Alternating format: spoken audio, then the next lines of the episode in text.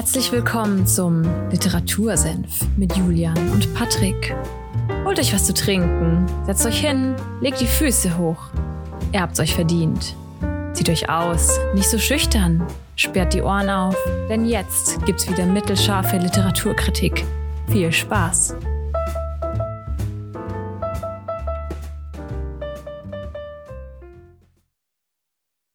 Hallo und damit herzlich willkommen beim Literatursinn. Der Patrick lacht mal wieder über mein Intro, aber das ist egal. Ja, die Begeisterung Folge... war da, auf jeden Fall. ich muss sagen, mein Kopf raucht heute mal wieder. Sehr schön, äh, meine auch. Langer Arbeitstag. Weißt, kennst du so Tage? Ja gut, als Student wahrscheinlich eher weniger. Obwohl, ich das weiß nicht, ein Angriff. auch. nee, kennst du so Tage, wenn du remote arbeitest und einfach ein Meeting nach dem anderen hast? Ich kenne leider Tage nicht mit, was, was bedeutet Remote arbeiten. Ja. Er, erläutere uns ne? das. nee, auf jeden Fall viele Meetings, Meeting-Marathon. Und ja, nichtsdestotrotz haben wir uns hier versammelt, um uns zu versammeln. wir haben uns versammelt, um zu versammeln. Wunderschön. Du hast doch nicht gesagt, welche Folge es ist, Julian. Wir, wir sind ja total durch den Wind heute. Ja, wir, wir arbeiten unser Folge 100 hin, ne? Wir arbeiten Zweijähriges. Nee, jetzt, ja, schon crazy. Nee, es ist heute Folge 92 und es ist der 20. Februar im Jahr 2022. Und damit, mit diesem denglischen Ausrutscher, gebe ich an den Patrick zurück, der uns jetzt mitteilen wird, über was wir heute sprechen. Ich bin gespannt. Ja, was mir, was mir gerade noch gekommen ist, in, in, zwei Tagen ist der 22.02.2022. Ganz viele Zweien. Ob da, ob da ein paar Leute heiraten werden, wissen es nicht. Das äh, ist ein Dienstag, ist es so ein Tag, an dem man heiratet. I don't doubt it. Aber wahrscheinlich gibt es wirklich Leute, die am Tag heiraten werden. Naja, darüber soll es heute nicht gehen.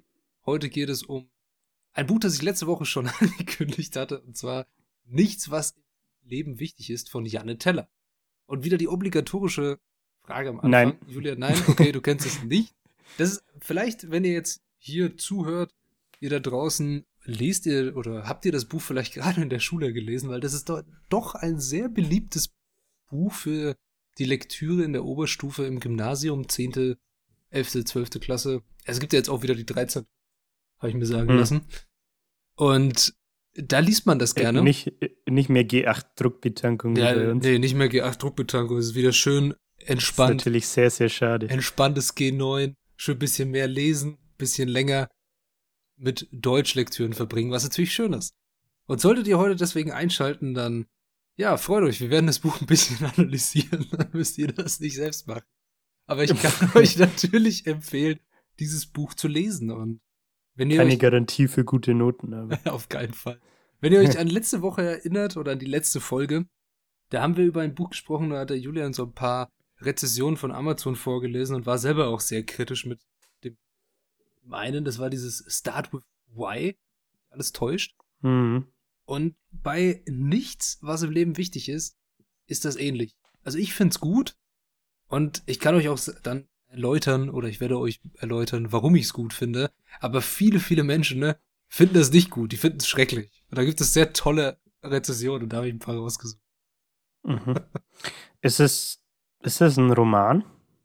Ja, das Buch ist als, als Roman deklariert, aber ich würde es eher wie auch viele, die das. Es gibt sehr viele Interpretationen von diesem Buch und Zusammenfassungen und was weiß ich. Viele sehen das eher als Parabel. Das würde ich auch mhm. so unterschreiben, weil für einen Roman ist es relativ kurz.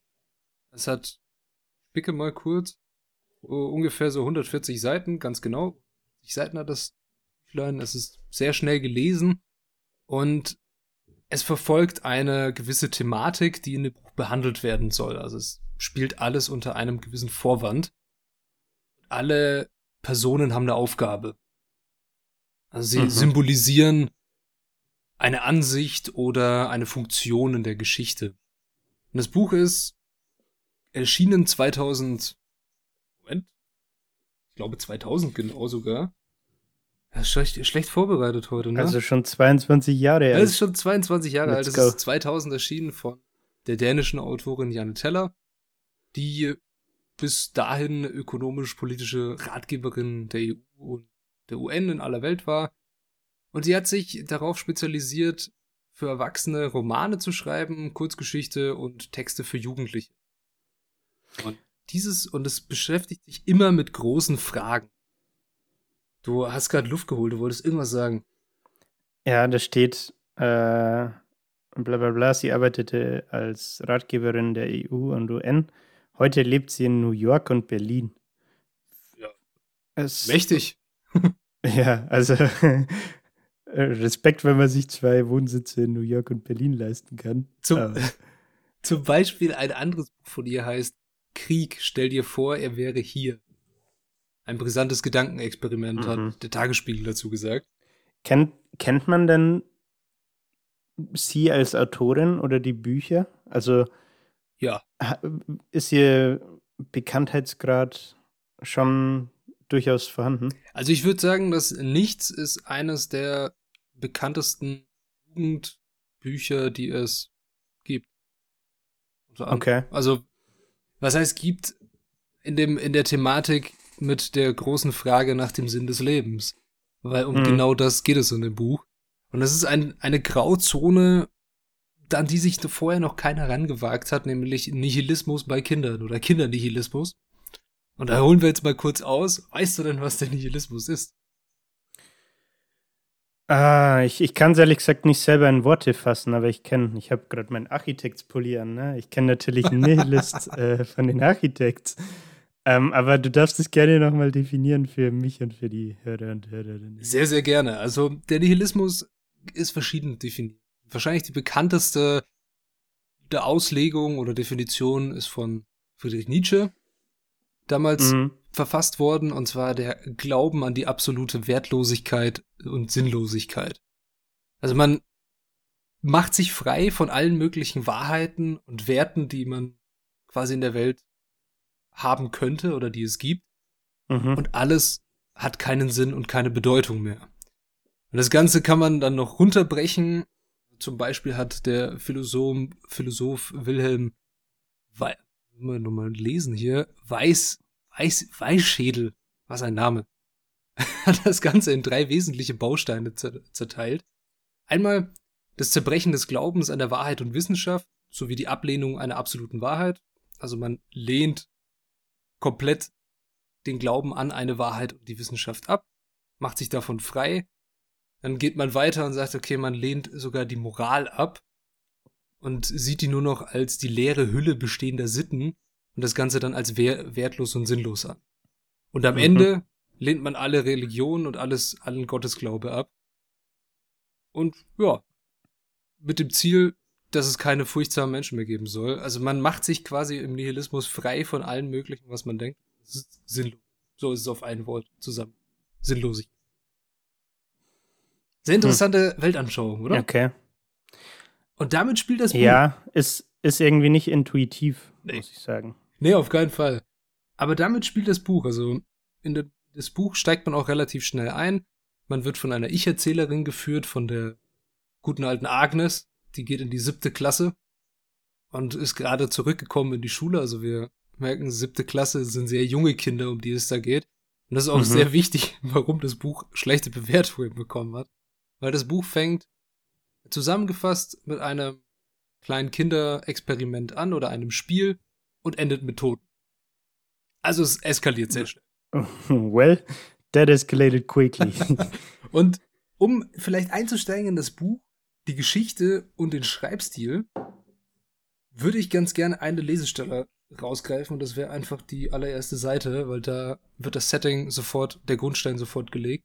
Man weiß, auf was man sich einlässt. Okay, also es geht um Siebtklässler. Siebtklässler, Ich-Erzählerin, die Agnes erzählt von ihrem ersten Tag im neuen Schuljahr. Okay. Wir gingen zu unseren Plätzen, ohne uns über die vorgegebene Ordnung aufzuregen. Kommt Zeit, kommt Rat, kommt Unordnung, aber nicht heute. Es Eskilson begrüßte uns mit demselben Witz wie in jedem Jahr. Kinder, freut euch über den heutigen Tag, sagte er. Ohne Schule gäbe es auch keine Ferien. Wir lachten. Nicht, weil wir das witzig fanden, sondern weil er es sagt. Genau da stand Pierre Anton auf. Nichts bedeutet irgendwas, sagte er.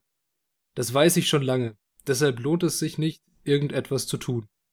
Das habe ich gerade herausgefunden.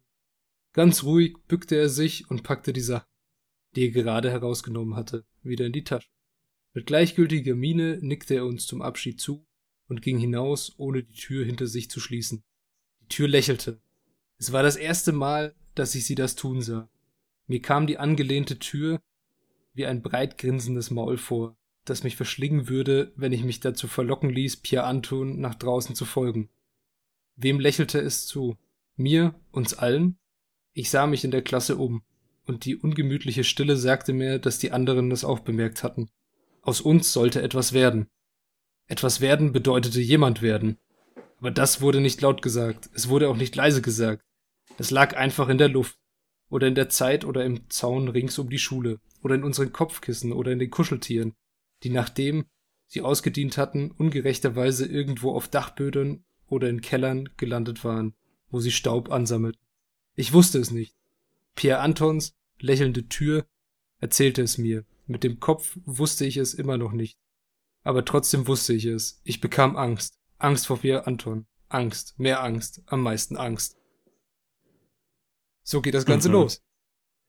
Ja, nichts bedeutet irgendwas und das hat er gerade herausgefunden.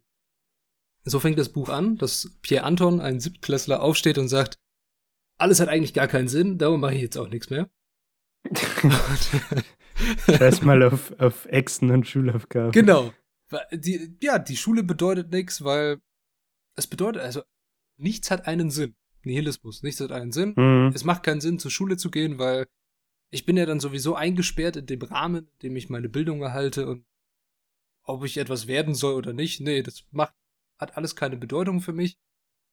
Darum kann ich auch einfach nichts machen. Hm. Was er dann macht, er setzt sich in einen Pflaumenbaum und schaut den lieben langen Tag in den Himmel und isst Pflaumen. das ist dann. Hashtag Goals. das ist dann er, auf einmal sein, sein Lebensinhalt. Ich muss sagen, irgendwie wirkt die Lesestelle sehr, sehr selbstreflektiert für Siebtklässler. Selbstreflektiert? Mhm. So, Was meinst du? Keine Ahnung. Ich weiß nicht, so diese, diese Feststellung zu machen und äh, nicht einfach Sachen zu machen, die ein Siebtklässler macht. So, was macht man in der siebten Klasse? Wie alt ist man da? Oh, das ist eine sehr gute Frage. So. Wann wird man eingeschult, äh, eingeschult, wow, äh, eingeschult in die Oberstufe, sind wir in die fünfte gekommen, so zwölf? Ja, das ist auch irgendwie zwölf, vierzehn. Ja, dann, dann 14, 14.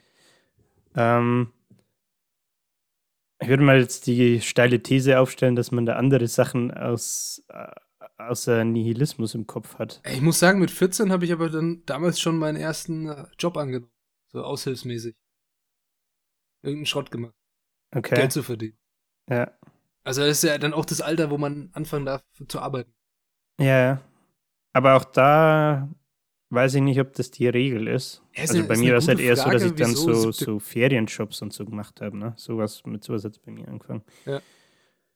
Ähm, ja, aber weiß nicht, ich wollte nur festhalten. Hat ja, voll. Also mich, das ist mir nicht aufgefallen in dem Buch. Also auf jeden Fall eine sehr, sehr gute Bemerkung, weil warum die siebte Klasse, warum dieses Alter, könnte man sich Gedanken drüber machen. Ich glaube, wenn man das Buch ein zweites Mal liest, dann reflektiert man das noch viel mehr, wie die Personen sich eigentlich verhalten. Aber mhm. so diese Gedankenwelt von Agnes erlebst du natürlich im ganzen Buch. Es ist, wie gesagt, eine Ich-Erzählerin, die nur in ihrem Kopf die Gedanken hat und alles von allen anderen siehst du sie ja nicht in dem, bei einer Ich-Erzählung. Mhm. Okay. Okay, und so fängt das Buch dann an, dass Pierre Anton sagt, okay, alles ist scheiße, ich habe keinen Bock oder alles hat keinen Sinn, ich mache nichts mehr. Ich bin jetzt der Pflaumenkine. ich bin jetzt der Pflaumenkine, genau.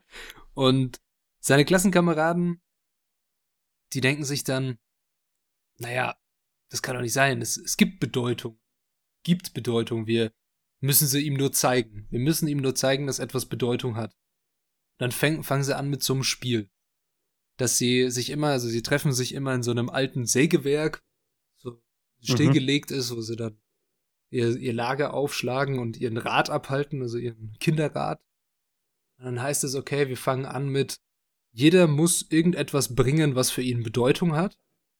Und man lost nacheinander aus, wer dran ist. Und der, der anfängt, darf dem Nächsten dann sagen, was er dem bringen soll, weil sonst könnte man sich ja davor drücken. Nach dem Motto, also, mhm. zum Beispiel würde ich jetzt zu dir sagen, ja, du musst deinen Pulli, den du gerade anhast, bringen, weil der hat vielleicht Bedeutung für dich. Und dann sagst du auf einmal, naja, dann musst, musst du jetzt aber dein, was hat hier Bedeutung, weiß ich. Mein, mein Bett. Deine Scheiß, deine, deine Schuhe am Regal. Meine, meine Schuhe am Regal? Ja, das wäre natürlich, dann denke ich mir, ach, scheiße. Muss ich jetzt abbringen. Und so fängt das Ganze an. Es fängt harmlos an mit zum Beispiel der, der große Hans. Das ist auch sehr interessant in dem Buch. Die Personen haben alle Beinamen. Die schöne Rosa, der große Hans. Mhm. Der kleine Julian oder wie auch immer. Der mächtige Julian. Der mächtige Julian, genau. Und es fängt an mit, ja, der Hans muss seinen schwarzen Fußball bringen. Und der ist dann natürlich sehr traurig, weil ich denke, scheiße, jetzt habe ich keinen Fußball mehr, jetzt muss ich den da auf diesen Haufen legen. Wer hat denn aber schwarze Fußbälle? Genau, darum ist er ja besonders für den Hans. Ah, schwarzer Fußball hat okay. Bedeutung für ihn. Und dann denkt er sich, okay, dann muss jetzt halt, äh, die Marianne, die ist jetzt als nächstes dran, die muss ihre grünen Sandalen bringen. Weil er weiß, dass sie sehr, sehr lange auf die gespart hat. Mhm. Du merkst schon, es wird immer gehässiger. Also sie versuchen mhm. sich dann alle eins auszuwischen. Um die Bedeutung rauszukitzeln. Ja. Für die subjektive Bedeutung, die die Gegenstände für die einzelne Person hat, für die anderen ist es ja nicht wirklich nachvollziehbar. Also, du jetzt zu mir sagst, ich soll meine Schuhe da abgeben, sind ja eigentlich nur Schuhe. Vielleicht hat die mir irgendjemand vererbt oder weiß ja. ich nicht. Ähm, Zwei Fragen. Ja. Denkt nur der Pierre Anton ja. nihilistisch? Ja. Okay. Und Verständnisfrage heißt Nihilist zu sein oder so zu denken, auch, dass man keine Lust mehr zu leben hat, also vielleicht mit sowas wie Selbstmord spielt, oder ist das eher so eine Gleichgültigkeit gegenüber, ich nenne es jetzt mal Systemen wie Schule oder äh, Berufstätigkeit oder so? Ja, es ist eine sehr, sehr gute Frage und auch eine schwer zu beantwortende Frage, weil theoretisch gesehen, wenn du nihilistisch denken würdest, dass nichts mehr einen Sinn hat und keine Bedeutung, dann hätte dein eigenes Leben ja auch keinen Sinn und eine Bedeutung. Mhm. Beziehungsweise hätte aber die Beendigung deines eigenen Lebens ja auch keine Bedeutung und keinen Sinn. also man ja. findet sich in einer Gedankenspirale, aus der man sehr schwer rauskommt und nihilistisch zu denken ist sehr, sehr schwer, weil sobald man an einem Punkt kommt, in der irgendeine Moral ins Spiel kommt, würde man es nicht mehr können. Sobald moraltechnisch, okay, ich darf kein Buch schreiben über Kinder, die darüber reden, wie jemand vergewaltigt oder jemanden mhm. untereinander vergewaltigen und Spoilerwarnung, das passiert in Okay. Damit Crazy. spielt dieses Buch. Es fängt an mit dem schwarzen Fußball, dem gelben Fahrrad läuft hin zu, okay, sie muss ihre Unschuld jetzt geben. Oder sie muss ihr, die Leiche ihres toten Bruders aus und sie auf den Haufen legen. Jemand anderes muss den Kopf eines Hundes abschneiden und auf den Haufen legen. Und es, es, es What gibt. Fuck, es, also es spitzt sich immer weiter zu. Nur Aha. einzig und allein dem Grund oder dem Ziel geopfert, Bedeutung zu finden und Bedeutung in irgendeiner Form zu zeigen und greifbar zu machen. Mhm. Um jemanden, der sich aus dieser ganzen Thematik aus, okay, ich gehe zur Schule, mach die Schule gut, ich bekomme einen Job und werde etwas, so wie das Buch schon anfängt, aus uns wird etwas. Aber was heißt mhm. das eigentlich? Was heißt es, dass aus dir etwas wird oder dass es jemandem etwas wird. Ein Mensch, ein guter Bürger, ein Arbeiter, was auch immer. Diese Frage versuchen die Kinder auf ihre Art nachzugehen im Buch. Und das opfert, das ufert eben da in Gewalt, Vergewaltigung und Mord mhm. aus. Und das soll das Buch nicht, zeigen. Nicht, nicht gerade Dinge, die Siebtklässler so machen. Ne? Nein. Und darum, und jetzt habe ich schon sehr viel vorweggenommen, und darum wird das Buch auch in manchen äh, Bewertungen zuvor natürlich schonungslos zerrissen, mhm. weil es so eine äh, Gewaltverherrlichung thematisiert. Beziehungsweise nicht Verherrlichung, aber es wird zugespitzt. Es ist ein Gedankenexperiment. Das ist natürlich weit weg von der Realität. Also man würde sich jetzt das real nicht vorstellen. Das muss auch kein Roman. Die höchste oder die höchste Kritik an diesem Buch ist oft, dass es so realitätsfern ist. Ist aber völlig mhm. egal. Ein Buch muss ja nicht realitätsnah sein, um ja. etwas zu zeigen. Mhm. Und ich würde ist das, ja. Ist das dann aber dann quasi der rote Faden, dieses Gedankenexperiment mit diesem genau. Spiel? Okay. Der, der zieht Und das sich streckt sich über, über, über die 140 Seiten dann durch. Der zieht sich dann da durch, bis natürlich am Ende. Also es gibt dann eine Wendung, wo es dann heißt, okay, oh scheiße, der Haufen wurde entdeckt, weil irgendjemand hat geplappert.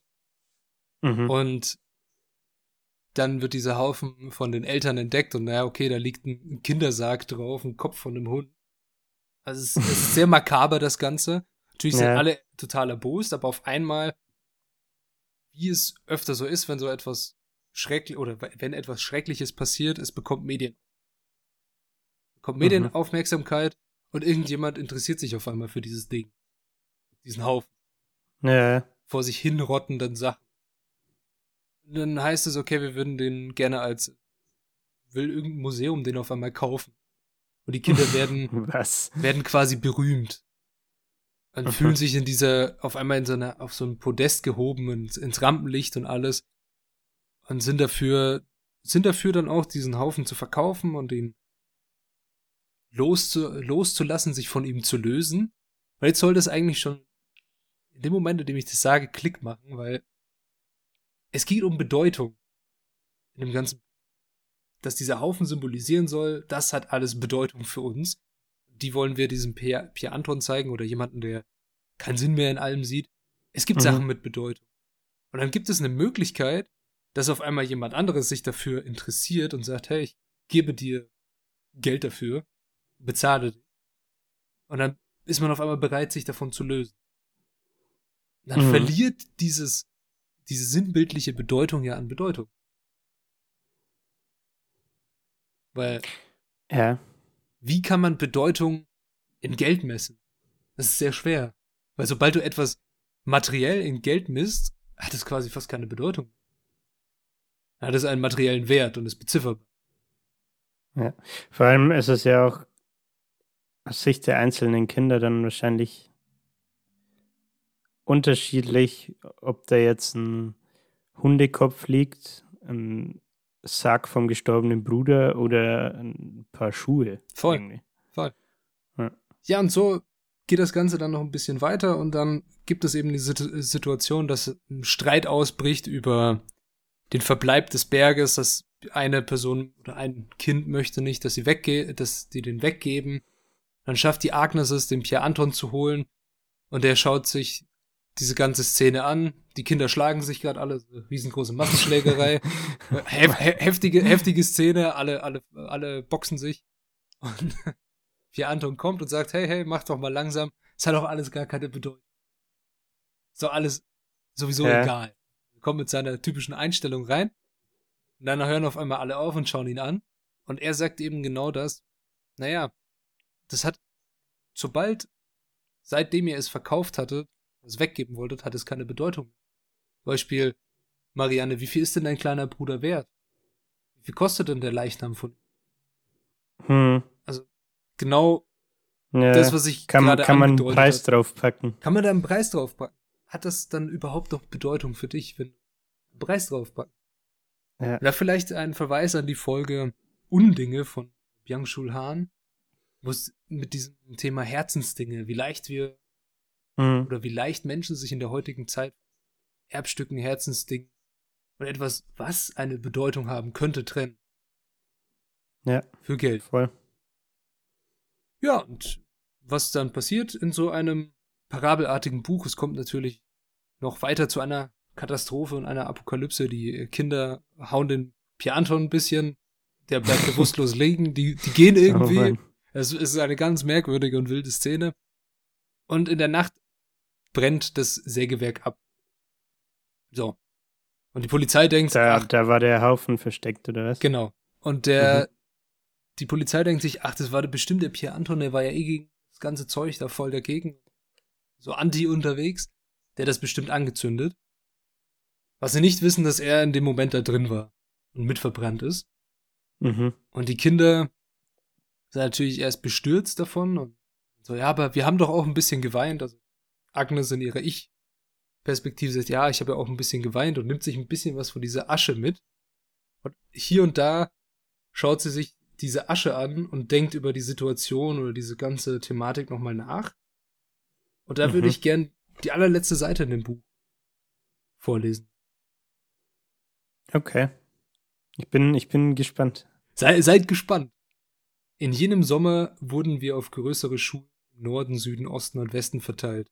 Und Sophie kam an einen Ort, wo Menschen wie sie vor sich selbst geschützt werden. Wir spielten nicht mehr zusammen und trafen uns nie wieder. Außer per Zufall auf der Straße, wo es sich nicht vermeiden ließ. Keiner hat versucht, uns zu einem Klassenjubiläum oder ähnlichem zu versammeln. Und ich bezweifle, dass einer von uns kommen würde, falls einer der Lehrer auf die Idee käme. Das ist acht Jahre her. Ich habe immer noch die Streichholzschachtel mit der Asche vom Sägewerk und dem Berg aus Bedeutung. Dann und wann hole ich sie vor und schaue sie an. Und wenn ich vorsichtig die abgenutzte Pappschachtel öffne, auf die graue Asche blicke, bekomme ich dieses merkwürdige Gefühl im Bauch. Und selbst wenn ich nicht erklären kann, was das ist, weiß ich doch, dass es etwas ist, was Bedeutung hat. Und ich weiß, dass man mit der Bedeutung nicht spaßen soll. Nicht wahr, Pierre Anton? Nicht wahr? Hm. Ja. Okay, so, ist, ist interessantes Ende, so, so dieser ja, Frage an die Bedeutung. Spaßt man damit? Zeigt man Leuten, was passiert, wenn du Menschen ne, vorhältst, dass ihr ganzes Konstrukt der Welt, wie sie sie sehen, wie sie leben, eigentlich gar keinen Sinn macht? Das ist alles keinen Sinn. Ja. Genau das passiert. Es kommt zu einer Katastrophe. Ja. Ich finde, äh, irgendwie ist es witzig, weil so dieser ganze, dieses ganze Genre oder dieser Bereich Self-Help, Persönlichkeitsentwicklung und so weiter, mhm. baut ja im Endeffekt irgendwie gewissermaßen auf diese Suche nach dem Sinn, könnte man jetzt steile These aufstellen, ne? baut darauf auf. Ähm, und ich würde auch mal behaupten, dass sich die Bücher im Bereich Self-Help deswegen äh, immer relativ gut verkaufen, weil man ein Publikum dafür findet und Leute eben auf der Suche nach Sinn sind, beziehungsweise Sinn in ihrem eigenen Leben irgendwie finden möchten. Und dazu greift man halt auch gerne mal zu solchen Büchern. Und ich finde es ganz cool, weil das Buch mir jetzt zumindest, ohne es gelesen zu haben, so auch mal eine andere Sicht darauf vermittelt irgendwie, aus einer anderen Perspektive. Ne? Ja. Aber es ist ganz, äh, zumindest hört sich finde ich, so an, als wäre es ganz cool verpackt. Ja, es ist wirklich sehr, sehr schön gemacht, finde ich, das Buch. Es ist natürlich sehr kontrovers, ganz klar. Also es ist, mhm. nichts für, es ist überhaupt nichts für schwache Nerven, weil wie ich angedeutet habe, es geht los mit einem mit einem gelben Fahrrad und endet in äh, Vergewaltigung und Mord. Also wenn einen das beschäftigt und man so ein Buch nicht lesen kann, dann ist es auch für, für die Person. Also. Aber auch irgendwie interessant, dass es vom Materiellen aus startet und dann äh, weg vom Materiellen geht, oder? Ja, es geht, es geht, es fängt an mit dem Materiellen, das stimmt, es fängt an mit dem Materiellen, dann endet es in der Unversehrtheit des Körpers. Ja. Also in könnte vielleicht sagen, es geht vom Besitz zu den Grundrechten. Gewisserweise. Die Würde des Menschen ist unantastbar, ne? Genau. Ja, die, die, eine, Spirale der Gewalt. Wie, wie, wie so schön im Amazon Bullshit Bingo. Also, wenn euch das interessiert, wenn dich das interessiert, ich habe so ein paar Rezessionen raus. Können wir gerne noch ein, zwei anschauen. Eine ist, eine ist verdammt lang und die würde ich echt gerne. Die ist super. Also, dieser Mensch, der sich dafür Zeit, ich habe keinen Namen dazu, der sich dafür Zeit genommen hat, der hatte richtig gar keinen Bock. okay. So. Ich kann leider keine Minuspunkte vergeben, fängt schon mal. Wenn es nach mir gehen würde, sollte dieses Werk zumindest als Schullektüre vom Markt genommen werden. Selten so viel Irrsinn gelesen, in dem sich eine komplette Gruppe von Kindern zu Psychomutanten wandelt. Vielleicht geht die Autorin davon aus, dass dies äußerst bedenkliche Verhalten in jedem Kind steckt und es reicht, dass ein Aussteiger einen unsinnigen Satz von sich gibt und alle um ihn herum ihren Menschenverstand an der Garderobe abgeben. Ich bin entsetzt und sprachlos, dass diese Literatur in Aus Anführungszeichen Caps überhaupt irgendeine positive Bewertung bekommen konnte und anscheinend tatsächlich als Unterrichtsmaterial Nutzung findet. Was sollen unsere Kinder daraus lernen? Drei Fragezeichen. ja, also ich glaube, bei dieser Rezession hat die Person nicht die Metapherartigkeit des Buches verstanden. Mhm. Es ist natürlich nicht gedacht, dass Kinder so handeln würden. Also um Gottes Willen. Aber es ist eine Überspitzung der Situation. Weil es geht definitiv von den Kindern aus mit der Frage, die ganz am Anfang gestellt wird, aus uns soll etwas werden, wir haben ja Bedeutung und wir werden etwas, aber was ist das? Was, was ist dieses, dieses große, diese große Frage in der Zukunft? Mhm. Und darum. Meinst du, dass die Autorin deswegen das sich entschlossen hat, das mit Kindern zu machen und nicht mit Erwachsenen? Definitiv. Also kann ich nur so unterschreiben, weil als Erwachsener bist du schon etwas. Du bist im Leben. Du hattest dieses Großwerden, Schule, Ausbildung, anfangen in den Job zu kommen und mhm. im Leben stehen. Du bist ein vollwertiges Mitglied der Gesellschaft als Erwachsener. Als Kind ist das Ganze noch vor dir. Und gerade in der heutigen Zeit, in dem man immer wieder zu hören bekommt, vor allem hier in Deutschland, man hat alle Möglichkeiten, die man sich vorstellt, man kann alles werden, du kannst alles schaffen. Dieses vom, dieser American Dream Vibe mhm. oder sowas, vom Tellerwäscher zum Millionär. Und genau diese, diese Thematik wird einfach mal über den Haufen geworfen. Dass jemand den Protagonisten sagt, okay, es ist, macht ja eh alles keinen Sinn. Und um es mit seinen Worten zu sagen, und selbst wenn ihr etwas lernt, damit ihr glaubt, ihr könntet etwas, ist immer jemand da, der das besser kann als ihr. Mhm. Ja, das stimmt, ist klar. So eine, eine, eine, einen nihilistischen Ansatz kannst du eigentlich nicht ausargumentieren. Weil nichts mehr Sinn hat. ja, ja, alle, alle, alle, Argumente, die du ranbringst, sei in irgendeiner Form, sei moralbehaftet oder irgendwas, haben keinen Sinn mehr. Die wird er auch nicht annehmen. Es ist ja, relativ klar. leicht, wenn alles scheiße ist, zu sagen, alles ist Kacke. Ja, definitiv. Ja, ich fand ich fand's ein gutes Buch und ich kann es nur empfehlen, das zu lesen und sich seine eigene Meinung dazu zu bilden. Weil es ist, es ist schwer, sich von, oder es ist einfach, sich von irgendwie Rezessionen, die immer diesen gleichen Wortlaut eigentlich haben, dass, ja, es ist Gewaltverherrlichen, eine Spirale der Gewalt. Genau das ist ja der Clou in dem Ganzen. Ja. Dass es eben diese übertriebene Überspitzung und dieses Gewaltfestival da wird. Und alles, quasi alle, alle Moralvorstellungen werden über den, über den Haufen geworfen. Und das ist auch wichtig in dem Buch, weil sonst wird es nicht seine, ja, seine, seine Schlagkraft entfalten. Mhm. Aber ich kann nur empfehlen, dieses Buch zu lesen, sich ein eigenes Bild davon zu machen und vielleicht dann eine, eine wütende Rezession zu schreiben oder. Der richtige Hasstirade. hey. Ähm, denkst du, dass es berechtigt als Schullektüre gelesen wird? Ja. Okay. Ja. Aber, also nur in der Oberstufe achte, siebte Klasse. Ja, oh Gott. Weil ich glaube schon tatsächlich, dass man einen gewissen Reifegrad braucht. Ja, also man, man kurz vorm Erwachsenwerden ist das, glaube ich, ganz gut, um, um genug Selbstreflexion zu haben und vielleicht nicht als Rezension der Hasstirade rauszuböllern. Nee, nee, als, äh, vor allem auch als, wenn man das als Schullektüre liest, sollte man gerade als äh, lernende Person da sehr, sehr viel Zeit investieren, um das Ganze zu besprechen. Mhm. Und da wirklich eine fundierte Diskussion mit allen Beteiligten, die das Buch gelesen haben. Ich, ich finde, da reicht es nicht irgendwie eine Klausur drüber zu schreiben. Das sollte man auf jeden Fall in einer Gesprächsrunde durchgehen. So, es, es gibt bestimmt Leute, die sagen, dieses Buch ist schlecht. Und ja, es gibt sehr viele. Ich gehöre nicht dazu. Ich finde es gut. Mir hat mir echt gut gefallen. Muss ich sagen. Okay. Ich habe das auch schon vor ein paar Jahren mal gelesen und mir jetzt, als wir den Podcast angefangen haben, irgendwann musst du das Buch von Janne Tellermann nehmen. Irgendwann ist die Zeit gekommen, dass ich das hier vorstelle. Ja.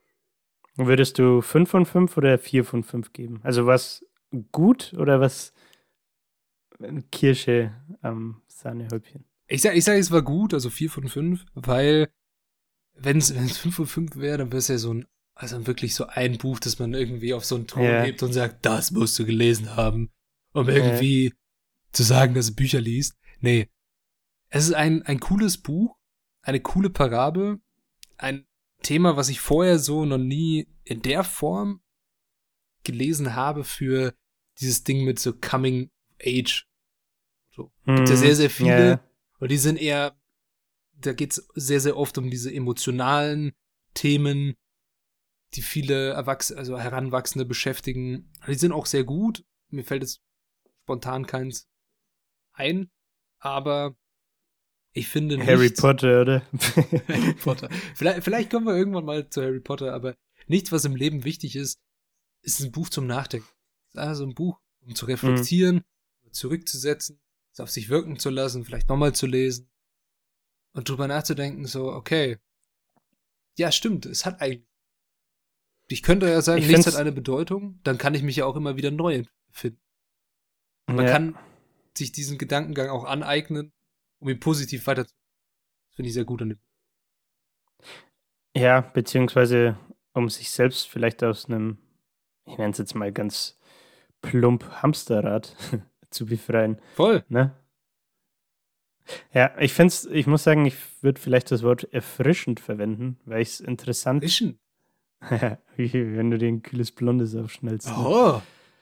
Nee, ich meine, erfrischend in dem Sinne, dass ich cool finde, dass es sich mit einem Thema beschäftigt, das nicht allgegenwärtig ist irgendwie. Voll. Und das, um deine Worte aufzugreifen, sehr gut verpackt.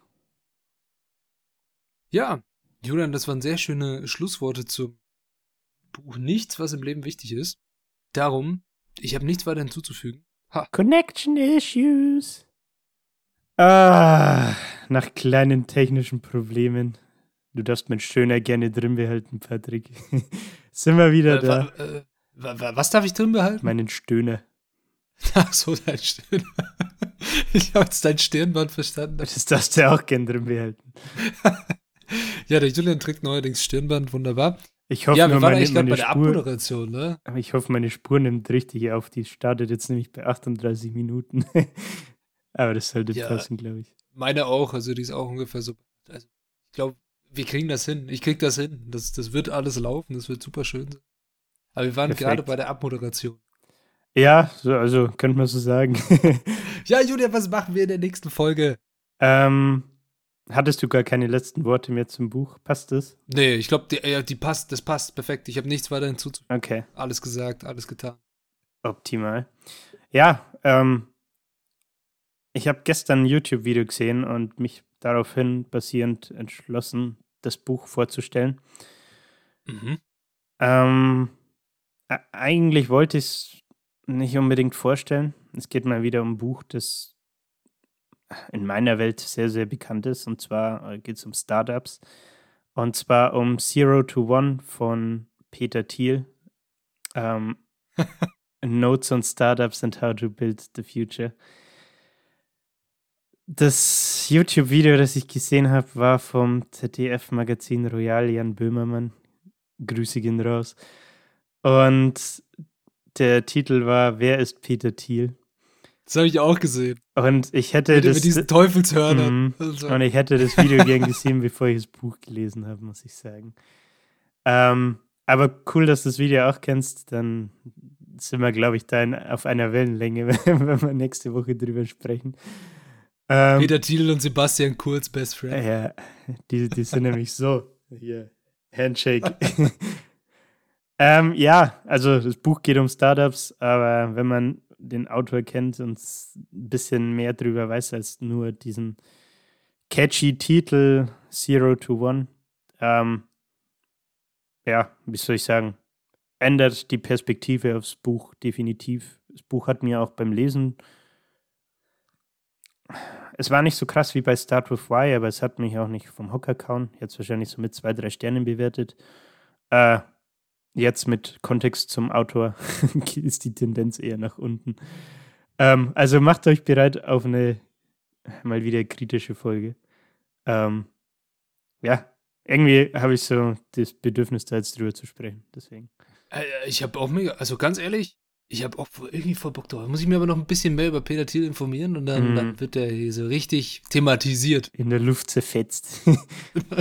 ja, so wollen wir es natürlich nicht sagen. Aber ja, ich bin gespannt auf das Buch auch. Und ja, durch das ZDF-Magazin Royal-Video ist natürlich mega in den Fokus ge gerückt, auch wieder diese Person. Aber den Namen habe ich öfter, sehr oft halt irgendeinem Zusammenhang schon mal gesehen. Naja, wenn du. Gerade wegen PayPal. Naja, wenn du siehst, wo der überall Geld drin stecken hat, ähm, ja. ist ziemlich klar, wieso man den Namen irgendwie kennt.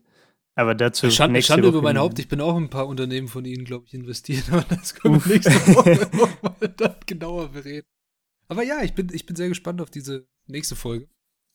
Ansonsten, ja, aber haben wir noch was zu sagen? Außer vielen Dank fürs Zuhören. Ich hoffe, euch hat diese Folge heute gefallen. Nichts, was im Leben ist, ist ein tolles. Lasst euch von keinem was anderes erzählen. Macht euch eine eigene Meinung drüber. Und bis zur nächsten Folge. Macht es gut. Ciao. Jo, ich schließe mich an. Danke fürs Hören. Wie immer, Sharing is Caring. Wenn ihr Bock habt, uns weiter zu empfehlen, dürft ihr das gerne tun. Teilt den Podcast, teilt auch meinetwegen unser Instagram-Profil. Wenn ihr Feedback habt, dürft ihr bei Instagram bei uns reinsliden. Ähm, wir schauen, dass wir die Nachrichten sehen und beantworten. Ähm, Apple Podcasts, Spotify dürft uns gerne bewerten, freuen wir uns natürlich auch drüber. Und ansonsten, nächste Woche Zero to One, Peter Thiel. Ähm, ich hoffe, ihr seid gespannt. Äh, Patrick und ich reden uns ein bisschen die Wut aus dem Bauch. Und bis dahin, ja, wünsche ich eine erfolgreiche Woche und wir sehen uns am Sonntag. Ciao.